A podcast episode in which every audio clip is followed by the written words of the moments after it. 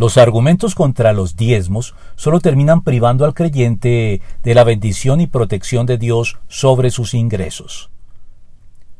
Además de ser un mandato bíblico que hay que cumplir, una razón más para obedecer el precepto de apoyar la obra de Dios con nuestros diezmos y ofrendas tiene que ver con la promesa evangélica que nos invita en estos términos. Den y se les dará. Se les echará en el regazo una medida llena, apretada, sacudida y desbordante. Lucas 6:38.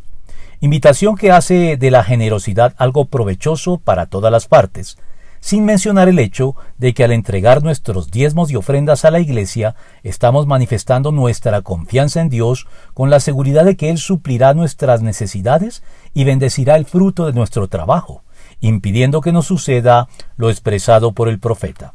Ustedes siembran mucho, pero cosechan poco. Comen, pero no quedan satisfechos. Beben, pero no llegan a saciarse. Se visten, pero no logran abrigarse. Y al jornalero se le va su salario como por saco roto. Ageo 1.6. No podría ser de otro modo, pues si hay algo en lo que podemos poner a prueba a Dios, es en este aspecto, la excepción que confirma lo ordenado. No pongas a prueba al Señor tu Dios. Deuteronomio 6.16 pues en este caso Él mismo nos invita a hacerlo así.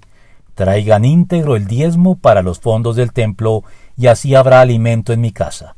Pruébenme en esto, dice el Señor Todopoderoso, y vean si no abro las compuertas del cielo y derramo sobre ustedes bendición hasta que sobreabunde.